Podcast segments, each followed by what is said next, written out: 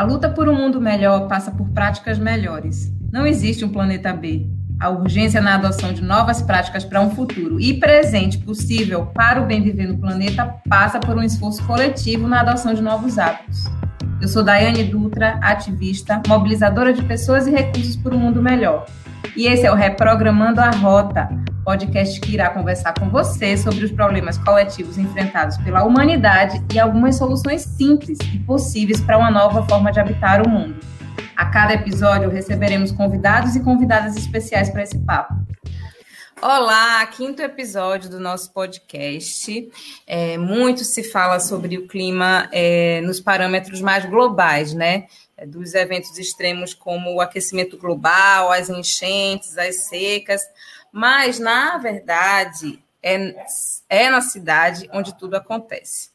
Nesse momento em que a gente está conversando sobre retomada, sobre pós-pandemia, né, torcendo para que realmente isso se realize, é, estamos visualizando um futuro. E é muito difícil pensar numa retomada que não seja ambientalmente responsável e socialmente justa. E tem um ponto muito específico nisso tudo, que é o seguinte: o mundo está ficando cada vez mais urbanizado. Hoje, a população nas cidades é de 56,2%. E a perspectiva é que em 2050 represente mais de dois terços do total da população, chegando a 68,4%. Se mantermos como estamos, a verdade é que a gente vai viver em verdadeiras saunas. A solução de muitos especialistas é manter essa taxa de urbanização, mas reduzir o tamanho das cidades. Assim, é, o mundo poderia ter muitas cidades com uma proporção melhor de habitantes, sabe? Assim, pequenas cidades com é, pessoas morando nelas.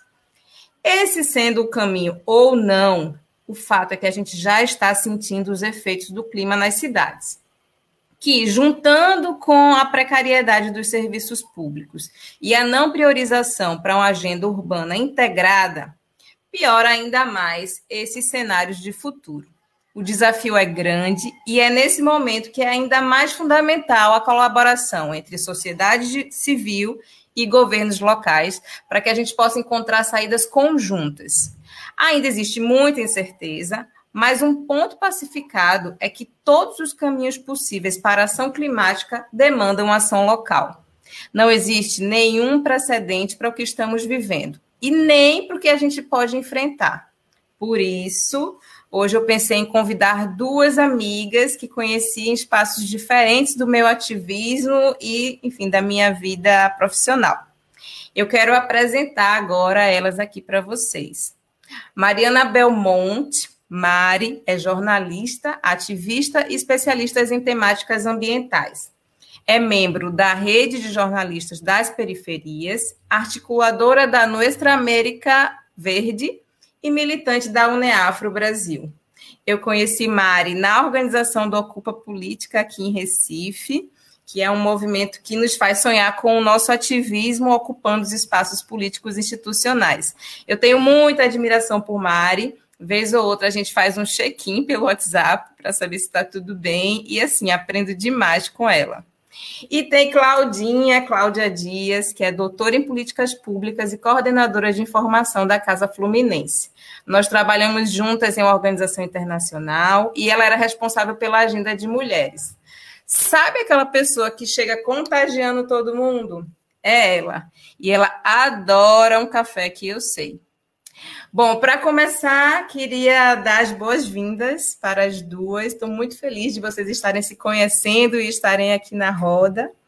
E aí, começar com Mari. Mari, você participou, enfim, né, das tantas coisas que você faz, que são muitas, não sei como você dá conta tem a participação na construção da Agenda Urbana do Clima e da iniciativa Nossa América Verde.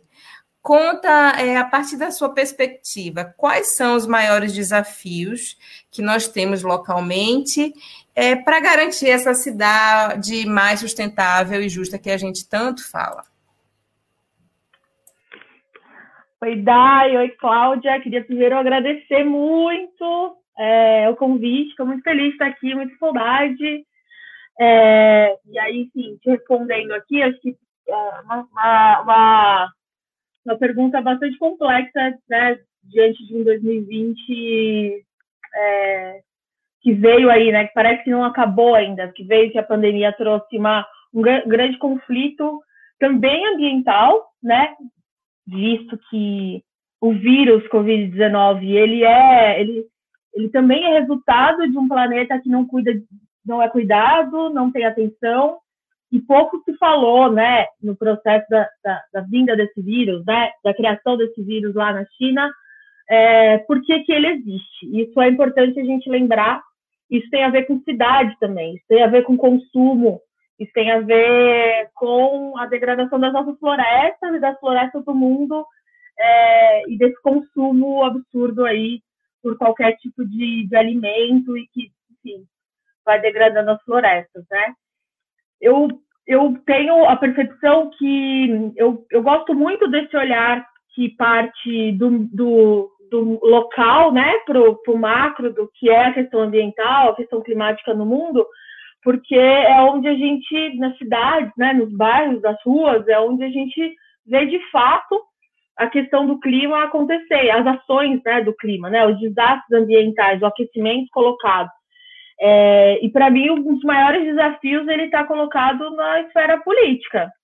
É, a gente hoje não tem muitos vereadores que se preocupam e que têm na sua centralidade é, o debate ambiental nem, a, nem um olhar para a recuperação verde. Acho que isso está super entrando agora, ainda bem no Brasil, então só estão começando a falar sobre isso, mas tem um distanciamento. Parece que quando a gente fala de recuperação verde, a gente está falando de coisas muito ligadas ao mercado, a empresas.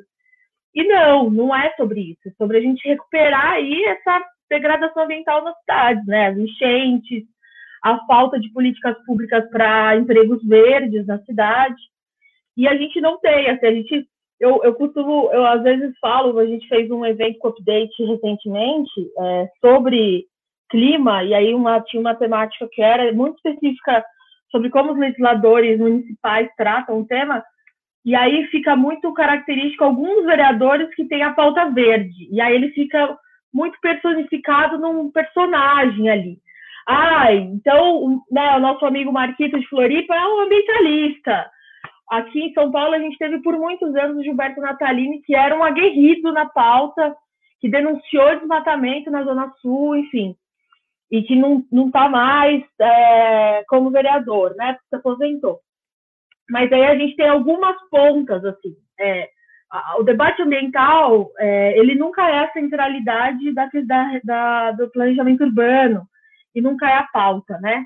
E se a gente começar a olhar, né, os movimentos também começarem a, a trabalhar junto com os legisladores, para que seja uma pauta, não uma temática de campanha, mas uma pauta séria de planejamento urbano.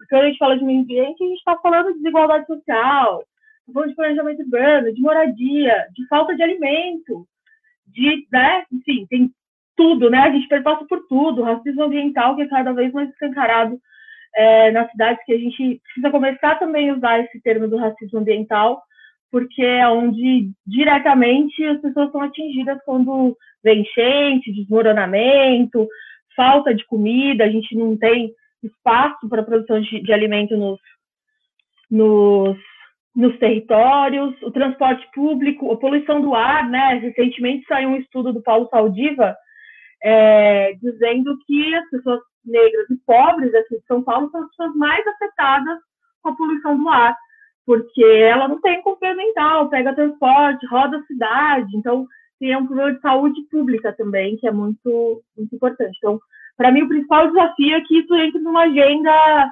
concreta dos vereadores e que também seja pressionado para que o, o, o, executivo também aplique essas agendas, né?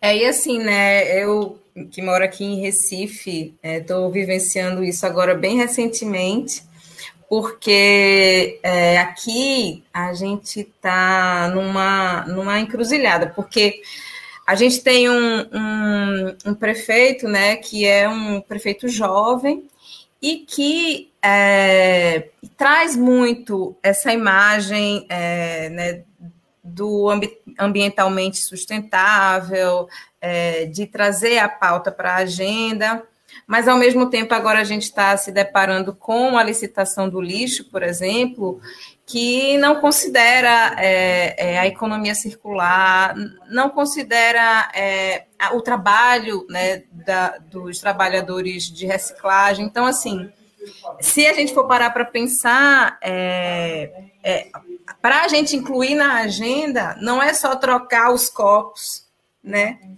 Copos de plástico por, por copos é, né, que, que o, o, trabalhador possa usar todo dia, o servidor possa usar todo dia, não. É muito mais amplo e é muito mais complexo. E aí você integralizar essa agenda né, na agenda é, da prefeitura, é, do governo, é, é, algo muito mais é, profundo.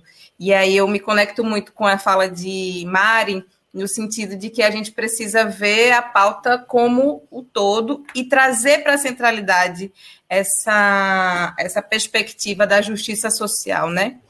É, e aí, para e aí, para conversar um pouco mais nessa perspectiva da cidade, é, trazer Claudinha para a roda, é, né, que faz parte hoje da Casa Fluminense, é, tem uma, um trabalho da Agenda Rio, por exemplo, que é bastante conhecida. Claudinha, para você, esses desafios fazem sentido? Quais, quais são os desafios que você traz e o que é que você acha é, deles? Assim, o que é que você gostaria de, de, de trazer para a gente? Boa tarde, Dai. Boa tarde, Mariana. Obrigada pelo convite. E pensando um pouco da Mari, com o que a Mari falou, eu acho que são as mesmas questões, né? Porque a gente está vivendo os mesmos problemas, apesar de estarmos em cidades diferentes, né? Nós, na Casa Fluminense, nós fazemos parte do GT Agenda 2030, né? Do Objetivo dos Desenvolvimentos Sustentáveis. Nós, inclusive, somos, somos ponto focal do objetivo 11, né, que é sobre as cidades mais resilientes e mais sustentáveis, e, toda esse, e todo esse diálogo né, de como tornar as cidades e assentamentos humanos inclusivos, inclusivos, seguros, resilientes e sustentáveis. Isso passa pela construção de uma agenda que, em todos os seus eixos, atualmente a Agenda Rio tem 10 eixos, tragam sempre uma questão de sustentabilidade dentre os dez eixos que ela trabalha, que vão desde habitação até gestão pública, né? E pensando um pouco no que a Mariana falou, o racismo ambiental é um problema muito sério na cidade do Rio de Janeiro, quando a gente tem pelo IBGE, né, usando o termo do IBGE, aglomerados subnormais, que nós sabemos que são as favelas, as ocupações irregulares, as comunidades, que sofrem muito com as chuvas. As chuvas e as enchentes fazem. Esse ano, por exemplo, a gente já teve várias chuvas e enchentes em que pessoas perderam tudo. E essas pessoas muitas vezes não têm saneamento básico, não têm acesso à água tratada, tem dificuldade de se locomover, aí vem toda a questão da mobilidade urbana. A casa trabalha com eixo de mobilidade urbana, produzindo um relatório de olho no transporte, que é uma parceria, uma parceria nossa com o Instituto Clima e Sociedade, o IX, e a gente discute muito a questão da emissão de, da, da redução da emissão de poluentes, de trabalhar o serviço urbano de forma mais segura, limpa, com qualidade, eficiente para além da questão da insegurança alimentar, né? A gente também defende muito a agricultura urbana. Existem muitas comunidades do Rio de Janeiro que têm que tem pequenas hortas né, orgânicas, e a gente defende que essas feiras trabalhem suas hortas orgânicas, adquirindo e incentivando a produção local e a economia verde, e também fortalecendo o PNAE, né? Programa Nacional de Aquisição de Alimentos para as Escolas, né? Então eu vejo que a agenda climática é uma agenda central para se discutir política pública como um todo. E realmente o que a Mari falou faz todo sentido, é uma questão política além de ser uma questão econômica, é uma questão política, porque quando você define isso como uma agenda política, você aloca recursos para defender essas ações, você distribui recursos para essas políticas e você faz as coisas acontecerem. Então, enquanto a questão da sustentabilidade não tiver na pauta do legislativo e do executivo, nós, enquanto sociedade civil, vamos diagnosticar os problemas e fazer as propostas, como, por exemplo, fazemos sempre na Agenda Rio. Mas precisamos que, para além da sociedade civil estar fazendo a sua parte, o executivo e o legislativo também o façam, né? Isso, e aí, na verdade, é, o Brasil hoje está na contramão, se a gente for fazer um retrato do que está acontecendo hoje, né? A gente tem é, uma, uma bancada ruralista forte né, no Congresso e que se desmembra nas câmaras municipais e nas assembleias. A gente tem um pacote é, de projetos de leis e, e, e tentativa de mudanças nas legislações para é, fazer com que essa, essa, essa política né, de é, avanço da devastação do verde, do desmatamento, do aumento dos conflitos aconteça, inclusive seja é, normatizada. É, e a gente tem é, executivos municipais e, e, estaduais que não estão comprometidos ou não suficientemente comprometidos com a pauta. Na última, no último podcast, a gente, no último episódio, a gente conversou sobre, é, sobre como que é importante é, a gente ter ações positivas, né? Porque há um tempo atrás a gente tinha um, uma, uma orientação estratégica, né, lá na Rio 92, de a gente não, é, não ter ações negativas junto ao, ao meio ambiente. Nesse momento, não basta só a gente não ter ações negativas, a gente não pode, a gente tem que ter ações positivas, né, que vão garantir que a gente consiga dar conta do tamanho da nossa é, ação destrutiva perante o planeta. É, mas aí queria queria ter uma esperança, assim, sabe? Conseguir visualizar um horizonte nisso tudo. E nesse sentido é que eu queria perguntar para vocês, é, Mari, você acha que existe saída você tem esperança também de que é possível reprogramar essa rota?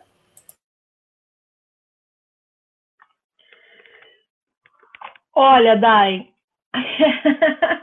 é uma pergunta difícil, né? Em 2021. Mas eu sou a pessoa que sempre acredita no, no horizonte possível de, de, do novo, de reconstrução, né? E eu espero muito que a gente vá passar. Eu tô louca para pegar, pegar na mão na massa e reerguer aquela parede que foi destruída nos últimos três anos. É, dos últimos três anos, mas a gente está falando aí de um histórico de, de muitos anos de descaso ambiental, né? Só se intensificou muito nesse governo porque eles tinham um plano certo, né? De, do que fazer. É, eu tenho. É, eu acredito muito. Eu acho que tanto a agenda urbana quanto o nosso América Verde, que são esses movimentos que a gente faz parte e tudo mais, tem, tem se construído como possibilidade de lugares para pensar agendas, é, tem propostas muito concretas. Mas é, uma coisa que, sim, acho que é importante, que eu penso bastante sobre isso, que é não adianta a gente ter muitos planos é, as mesmas organizações, os mesmos movimentos ambientalistas que são majoritariamente é, é, sim, constituídos por homens brancos, historicamente. Essa Kombi do movimento ambientalista brasileiro, a gente sabe qual é a característica dela, é, de muita gente já, enfim, consolidada, acadêmica há muitos anos, e não, às vezes não tem muito espaço para outros movimentos chegarem. Eu acho que precisa outros movimentos começarem a contar, é, a discutir, a construir a pauta ambiental, a pressionar, a fazer coisas. Então, para mim não faz sentido o movimento ambientalista, seja ele local ou federal, que não tenha movimento de saúde, movimento de mulheres, movimento de educação colocados junto na construção. Então, se junta ali 10 organizações ambientalistas para falar de transporte, É, o, o, transporte ainda é uma exceção, porque tem muita organização de transporte que participa da, da construção. Mas você vai falar de outras pautas para a cidade, você não você vai falar de qualidade do ar, transporte não tem o pessoal da UBS do seu bairro, associação, alguma associação de bairro. Então, as organizações que são tidas como menores, mas são as que têm mais impacto no local, elas vão participar dessa construção. É, quando a gente fala de clima, ainda acho que tem muita coisa de comunicação para fazer para as pessoas aderirem a isso ainda. Quando a gente fala de clima ainda em alguns espaços, você olha para o pro, pro, pro, pro, geral, né? Para o mundo. Já pensa no Panda, já pensa na, no Alasca e pensa na Amazônia. E as pessoas não entendem que, que, a, que a Amazônia é importante para o país inteiro e que o, os biomas eles vão se conectando entre si e que, chover, é, que desmatamento lá é um problema para chuva e para seca aqui no Sudeste também. A gente acha que é um problema que está longe, a Amazônia é longe, lugar longe da cidade. Eu acho que tem, eu acho que primeiro a gente precisa começar a cada quatro anos eleger e, e exigir dos, das pessoas que a gente quer votar que eles tenham um plano ambiental conectado a combate à desigualdade, combate, é, assim, todas as calamidades, planejamento público, planejamento urbano. É, então, assim, ah, eu tenho um candidato favorito, eu vou votar nele. Então, eu quero também que ele tenha essa pauta. As pessoas precisam ter essa pauta também dentro de, da, da, campanha dele. É, e, infelizmente, tem uma coisa aí que está acontecendo, principalmente nos últimos anos, é que as organizações elas estão fazendo o papel do Estado, né? Então, por exemplo, muitas organizações, muitos movimentos, movimento negro aqui de São Paulo, organizando suas próprias hortas nos territórios periféricos, fazendo agricultura urbana, é, porque precisa parar de depender dos grandes mercados como Carrefour, que na verdade mais mata o seu, na verdade está ali mata quem vai comprar, o seu consumidor é morto dentro do Carrefour. Então a gente precisa começar também a produzir nos nossos espaços e ter espaço nos territórios. Eu acho que tem muita solução. Eu acho que não tem vontade política e até dos nossos aliados não tem, é, não tem fôlego, não tem espaço para gente, não tem tempo, né? A gente está num caos submerso num, num mundo tão desgraçado que a gente também é, eles não conseguem acionar isso. Mas acho que tem espaço e acho que essa, essa, eu acho que essa revolução e essa tomada de consciência vai vir da sociedade civil. Tá vindo, né? Claudinha. Então, eu concordo super com a Mari. É, eu vou dar uma, um ponto positivo e depois eu vou dar um ponto negativo para equilibrar, tá? Aqui no, no Rio, como uma derivação da Agenda Rio 2030 e da territorialização dos ODS, nós temos a criação das agendas locais. A gente já conseguiu fazer agendas locais em Japeri, Santa Cruz, Queimados, São Gonçalo e Carta de Saneamento da Maré. E a Carta de Saneamento da Maré fala justamente sobre isso, né? Saneamento, eles usam o termo de racismo climático, eles estão discutindo questões, avançando em questões e se interligando com outras organizações, né? E em São Gonçalo também discute-se muito a questão do clima, a questão do meio ambiente. Então, todas essas organizações, esses coletivos que construíram agendas locais, a gente até acabou de lançar um guia para para a construção de agendas locais, estão olhando para os ODS, mesmo que eles não caracterizem ODS tal, ODS tal, ODS tal, mas tem uma perspectiva de sustentabilidade, de preocupação com a pegada do, do, da sustentabilidade, do clima, de como o clima afeta a qualidade de vida, de como o clima afeta a insegurança alimentar, né? de como o clima afeta a saúde, porque está tudo interligado. Aí o ponto negativo que eu vejo é que a gente nunca desmatou tanto quanto antes, né? A gente está vivendo um período eu vou dizer um período para não dar nomes ao período, em que a gente está desmatando o Pantanal, a gente está desmatando a Amazônia, e são biomas extremamente importantes para a nossa qualidade de vida. E como a Mari falou, essas soluções vão partir da sociedade civil, infelizmente. Infelizmente por quê? Porque isso tinha que ser uma parceria sociedade civil e poder público. Mas a sociedade civil, no trabalho de formiguinha, essas pequenas organizações vão fazendo impactos locais, vão de alguma forma espalhando essa ideia, essa conscientização sobre não jogo lixo ali, vamos reivindicar com a prefeitura a canalização do nosso esgoto, vamos reivindicar com a, a, empresa de águas que a gente tenha água tratada. Então, é aos poucos, né? Na questão do, do dia a dia, formando redes. A gente fala muito que ninguém faz nada sozinho, a gente só consegue a transformação através de redes. E quem sabe na próxima eleição a gente consiga eleger pessoas do legislativo e do executivo que têm uma pauta colada com a pauta do, do equilíbrio e da sustentabilidade. É, então, e aí assim, a gente, eu também é, sou do time de vocês, assim, eu acho que a saída vem pela sociedade civil, e é a sociedade civil quem hoje, inclusive, vem pressionando empresas para mudança é, na, no padrão de consumo, então empresas que se preocupem né, com todo o ciclo, por exemplo, é, dos, dos produtos, né, já existem é, é assim, dados que mostram que as, as empresas estão mais preocupadas com esse tema por conta do consumidor e não por conta de uma, um desejo de mudar o planeta, né, por exemplo.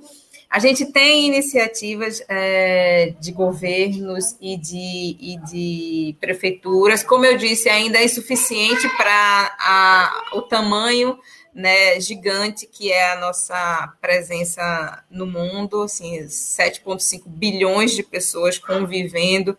E isso, né, que eu trouxe no início aqui do podcast, um dado que a gente vai ter muito mais pessoas nas cidades, então a gente precisa realmente trazer é, uma, uma perspectiva para essa agenda de colocar as pessoas na centralidade, de colocar as pessoas que são mais vulneráveis a essa mudança climática e que mais sofrem, que já estão sofrendo com elas no centro de toda a tomada de decisão. É, mas aí, nessa vibe assim que a gente acredita que pode realmente a gente fazer uma, uma, uma reprogramação total da rota e ir para uma rota de sustentabilidade, de um mundo que seja mais justo para as pessoas, com menos desigualdade. É, quem está nos ouvindo agora e que gostaria de entender mais, né, ou aprofundar um pouco esse papo que a gente está tendo aqui, gostaria de saber se vocês têm indicações de podcast, de livros, artigos, é, perfis no Instagram, enfim. Quem quiser pesquisar um pouco mais, conhecer um pouco mais, vocês teriam dicas? Então, o X, nosso parceirão, né, na perspectiva da questão climática, lançou há pouco tempo a plataforma subnacional para o clima, tá? Lá você tem várias informações sobre o trabalho do IX, as políticas climáticas, compromissos, é uma biblioteca com um acervo super rico. A gente também tem uma organização internacional que está trabalhando no Brasil que se chama Vital Strategies, eles têm um estudo que indica como a emissão de gases afeta de forma diferente diferentes classes sociais. E a gente vê que os mais pobres são os que mais sofrem com a poluição. E a gente também tem a, o grupo do GT 2030 trabalhando com os ODS e vou vender o peixe da Casa Fluminense. A gente também trabalha com os objetivos do desenvolvimento sustentável. Vale a pena ler a Agenda Rio. Sei que não dá para ver na câmera, né? Mas a Agenda Rio 2030 é um material gratuito que vocês podem baixar e tem várias propostas que estão super interligadas com a questão da sustentabilidade e do clima, numa perspectiva não só da região metropolitana do Rio de Janeiro, mas que pode ser transposta para outros municípios.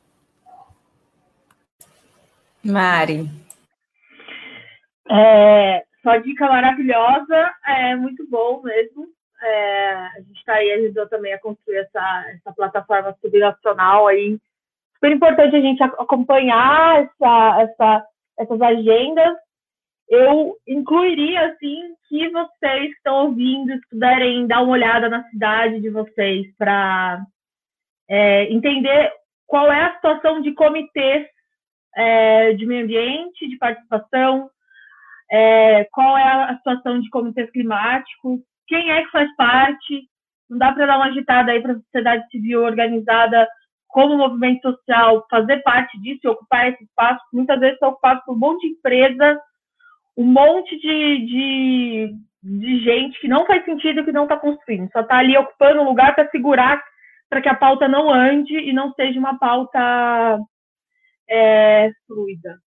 Eu, enfim, eu, eu enfim, a, a Cláudia, Claudinha indicou vários livros, mas eu queria indicar um livro do querido, maravilhoso referência, que é o Cláudio Ângelo, é, que é um jornalista do Observatório do Clima, que eu estou mostrando, mas vocês não vão ver, mas eu vou falar, que chama A Espiral da Morte, como a humanidade alterou a máquina do clima, que é um livro muito bom, muito bom mesmo. Acho que tem outro livro que eu li recentemente, é, que é A Terra Inabitável, que eu achei super didático, é, traz questões muito locais de alteração do clima, é, traz muito para o concreto, assim, porque qual é o exemplo concreto do que está acontecendo, e ele fala numa linguagem muito de jornal, de comunicador, então, assim, é, é muito legal de ler, assim, não é legal de ler porque é catástrofe, né, gente, mas, assim, é, traz narrativas que podem ser boas para a gente também pensar e pensar em ações. E aí, eu indico uh, também o site da, da, da, da Agenda Pública para vocês darem uma olhada nas, nas propostas, agenda, agenda Urbana do Clima, desculpa, e a, a, agenda que a gente criou, as 14 propostas do nosso América Verde que tem relação com a América Latina. Acho que é isso. Ai, gente, eu vou sistematizar todas essas dicas, né, para colocar lá no Instagram para ninguém perder, porque todas são valiosíssimas. Eu adoro Terra Inabitável, já falei uma vez aqui, viu, Mari, porque tem os capítulos, eles são pequenos, então você consegue fazer aquela leitura rápida, né? Deu um intervalo, dá para ler um capítulo e traz realmente essa concretude muito forte. E Claudinha também, né, de, de, de trazer a experiência é, da Casa Fluminense e, e, e, isso, né? Existem iniciativas que estão sendo feitas de forma coletiva, a gente precisa fortalecer essas iniciativas. É, mas aí agora estamos chegando ao final. É, nossa, a gente fica com muita saudade de ver encontrar vocês. Queria em São Paulo, no Rio. É, muito bom o papo, muito feliz de que vocês tenham aceito esse convite. Realmente, vocês duas são duas pessoas que eu aprendi muito e que eu ainda aprendo com esse ativismo é, que a gente, é, assim como eu, né, que a gente traz um pouco para nossa trajetória profissional, porque a gente acredita, a gente faz do nosso trabalho, nosso ativismo, porque a gente acredita então, aprendo demais é, com vocês. Mari não falou, mas ela tem uma coluna no UOL que é incrível e que quem quiser acompanhar, vou colocar lá nas dicas do podcast, porque ela sempre traz temas muito relevantes. Esse episódio é uma parceria com o Instituto Tríbio, a Inédita Brasil e a Ecos Comunicação, com apoio técnico de Justino Passos e consultoria em comunicação de Bia Paz. Nos vemos na próxima.